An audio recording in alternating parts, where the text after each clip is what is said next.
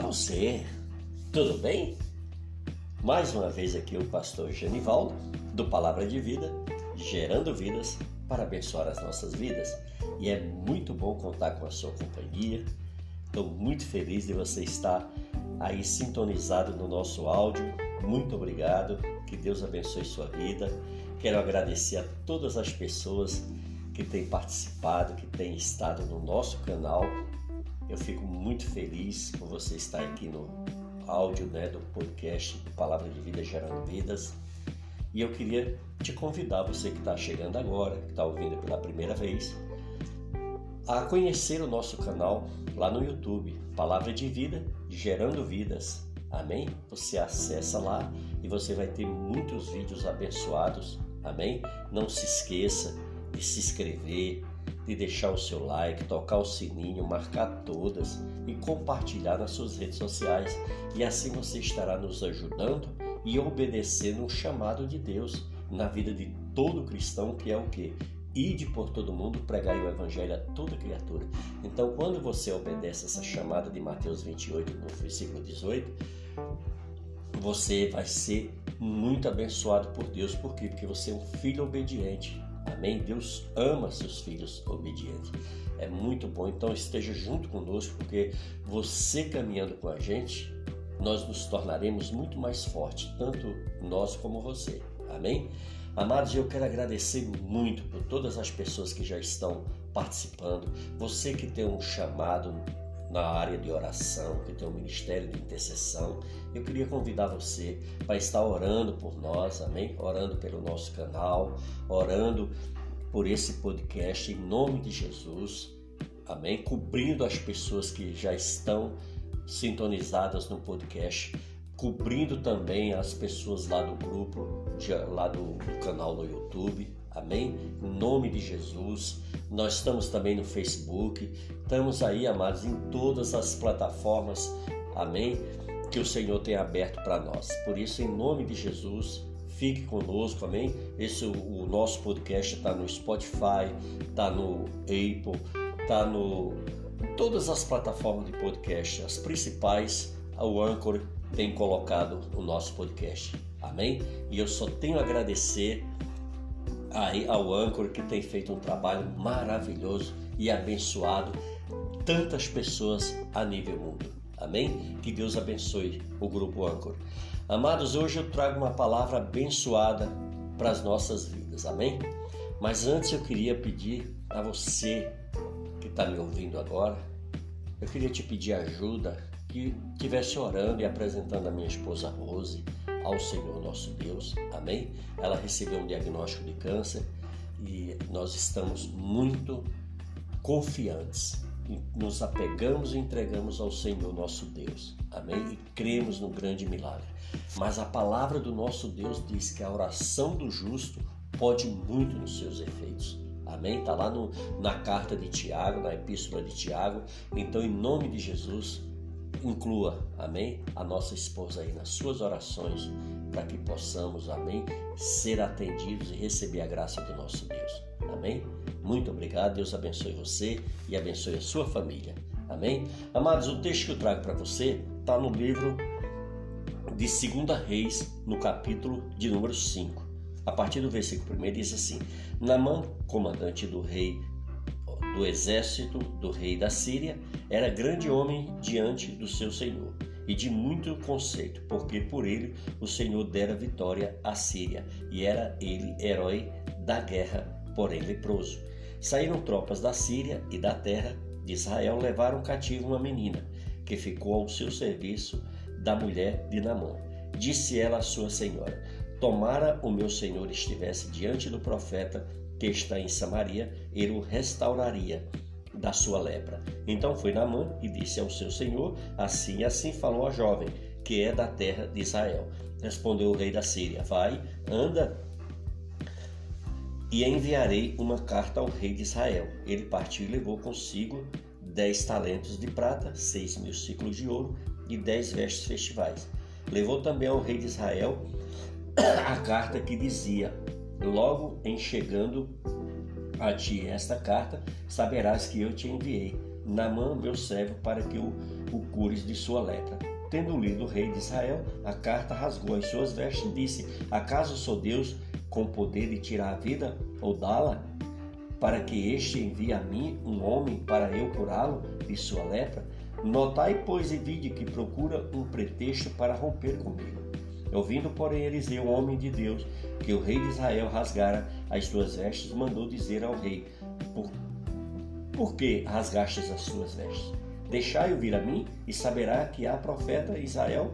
Veio, pois, Naamã com os seus cavalos e os seus carros e parou à porta da casa de Eliseu. Então Eliseu lhe mandou um mensageiro dizendo: Vai, lava-te sete vezes no Jordão, a tua casa será restaurada, a tua carne será restaurada e ficará limpa. Naamã, porém, muito se indignou e se foi dizendo: Pensava eu que ele sairia a ter comigo, pois se ia de pé, invocaria o nome do Senhor, seu Deus, e moveria a mão sobre o lugar da lepra e restauraria o leproso? Então são porventura Abana e Farfa, rios de Damasco melhores do que todas as águas de Israel? Não poderia eu lavar-me neles e ficar limpo? E voltou-se e se foi com indignação. Então se chegaram a ele os seus oficiais e lhe disseram: Meu pai, se te houvesse dito o profeta alguma coisa difícil, acaso não a faria? Quanto mais, já que apenas te disse: lava-te e ficarás limpo. Então desceu e mergulhou no Jordão sete vezes, consoante a palavra do homem de Deus, e a sua carne se tornou como a carne de uma criança e ficou limpa. Amém, queridos? Então nós vimos aí um episódio muito forte.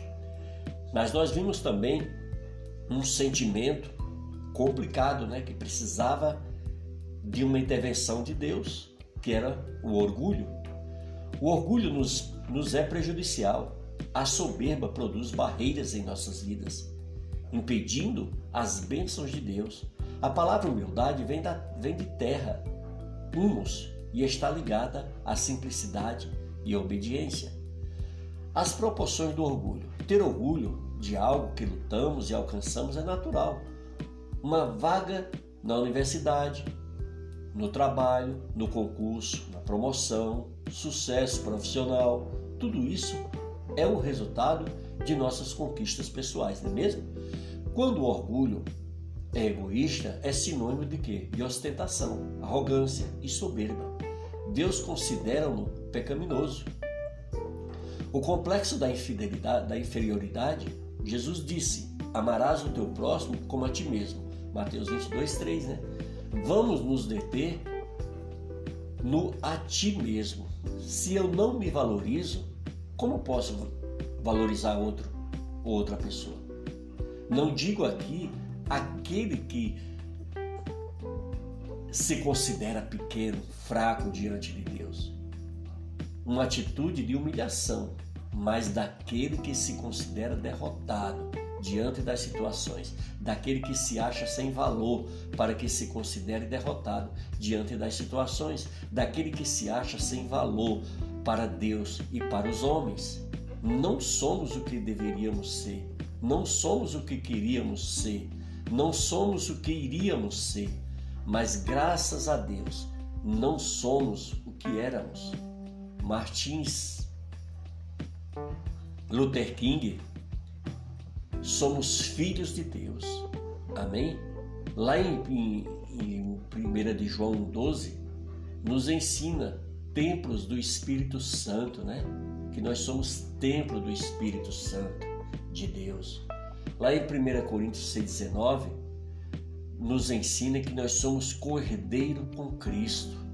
Lá em Gálatas 4, 7, Romanos 8, 17, nos ensina sobre a prosperidade exclusiva de Deus na vida do seu povo. Amém? Amado, o orgulho na Bíblia é algo doentio. Satanás ele foi o querubim ungido, paradigma de beleza e sabedoria. Ezequiel 28, do versículo 11 ao 15, fala sobre isso. Até que se resolveu abandonar os limites morais, psicológicos e espirituais de Deus. dizendo: Subirei acima das alturas das nuvens e serei semelhante ao Altíssimo. Contudo, levado serás ao Sheol, ao mais profundo do abismo. O Senhor determinou isso para quem? Para Satanás, que é o pai do orgulho doentio, daquele orgulho que vai contra os princípios de Deus. Isaías 14, do versículo 12 ao 16, nos ensina, esquecendo-se daquele que lhe deu os, os dons, louvou-se a si mesmo. Antes deveria dizer: sou pobre e necessitado. Nunca deixarei de louvar ao Senhor nosso Deus por causa do seu orgulho, como um raio foi lançado do céu. Está em Lucas 10, 18. Deus resiste aos soberbos, amados, como diz Tiago 4 no versículo 8. Aquele que se gloria, se glorie no Senhor. Mas o que se, mas o que se gloriar, glorie-se nisto, em entender e em me conhecer que eu sou o Senhor. Aleluia. Amém. Tentações no orgulho, a capacidade intelectual e física, posição de poder e riqueza é isso que o homem procura. Ter preeminência a não ser soberbo é atitude tão rara que nem o primeiro anjo o teve no céu, nem o primeiro homem no paraíso. Amém? Hoje nós estamos num mundo globalizado onde não há uma verdade universal, única versão, mas verdades globais, isto é, uma relativa, relativização da verdade. A verdade só é verdade se for útil para aquele indivíduo ou sociedade. A verdade é pragmática. O consumismo exagerado e a valorização do estético, o belo estar individual, Amém? O belo está ligado que é a soberba, o hedonismo, do grego hedoné, prazer, que é, a, que é a busca do prazer individual e imediato, é o supremo bem da vida, há uma celebração do irônico, do efêmero e do irrelevante. A internet define a realidade, não só a retrata. Há uma mistura desenfreada né, de aflição com os fatos, há suspeita até o né, e suspeita até o descrédito do real, do real progresso da sociedade e na expansão da ciência fez o homem se refugiar no ocultismo e no irracionalismo ou no cetismo e no niilismo. Tudo leva o homem a cada vez mais, a cada vez se achar mais dono de si mesmo, a dizer que não precisa de Deus, que é autossuficiente. Isso é o que? Isso é soberba. É uma demonstração real e visível do engodo do mundo e da sua inimizade contra Deus. O Senhor, lá em 1 de João 2,15, diz que aquele que ama o mundo, o amor do Pai não está nele. Amém? Tudo isso é a soberba utópica de ser igual a Deus, como na Torre de Babel. Lembra lá de Gênesis 11, 4? Surge também um falso profeta orgulhoso que agrada todo mundo, mas não agrada a Deus. Em sua auto autodivinação, divinização, prega a paz, e risca do seu vocabulário a palavra pecado. Tudo é permitido e mesmo assim sereis prósperos.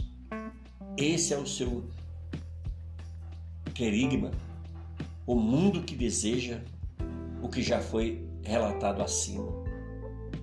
É o seu alvo, mesmo que latente ao observar.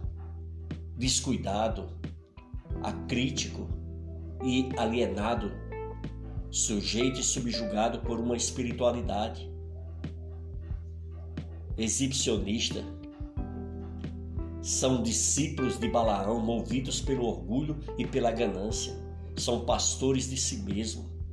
sobre estes Deus exercerá o seu juízo, que está lá em Judas 14 e 16. A sociedade ela foi contagiada pela soberba satânica. Muitos líderes e mestres estão contagiados pelo orgulho e rejeitando os princípios da palavra de Deus. Deus não é um Deus que apenas exerce a sua providência sobre a vida e sobre os bens dos que o buscam. Ele é um Deus que lhe faz sentir interiormente as suas misérias e enche-lhe de humildade. Só Jesus é a vida, é a via única para reparar as nossas misérias. Aos soberbos Deus abate. Como é belo ver pelos olhos da fé Dário e Ciro, Alexandre os romanos, Pompeu, Herodes agirem sem saber pela glória do evangelho pascual. Sem humildade não há conhecimento de Deus. A humildade de Davi é vista na maior declaração teológica já escrita no, no Salmo 23. O Senhor é meu pastor, nada me faltará. Aprendemos que Naamã, para ser curado de sua lepra, teve seu orgulho ferido. Seu poder, seu dinheiro, sua posição social não podiam curá-lo, nem influenciar quem quer que fosse para curá-lo. Ao se colocar diante de Deus como pobre de espírito, necessitado de Deus e se despojar de toda pompa e riqueza, Deus o abençoou. Quando o orgulho foi dissipado, o milagre aconteceu.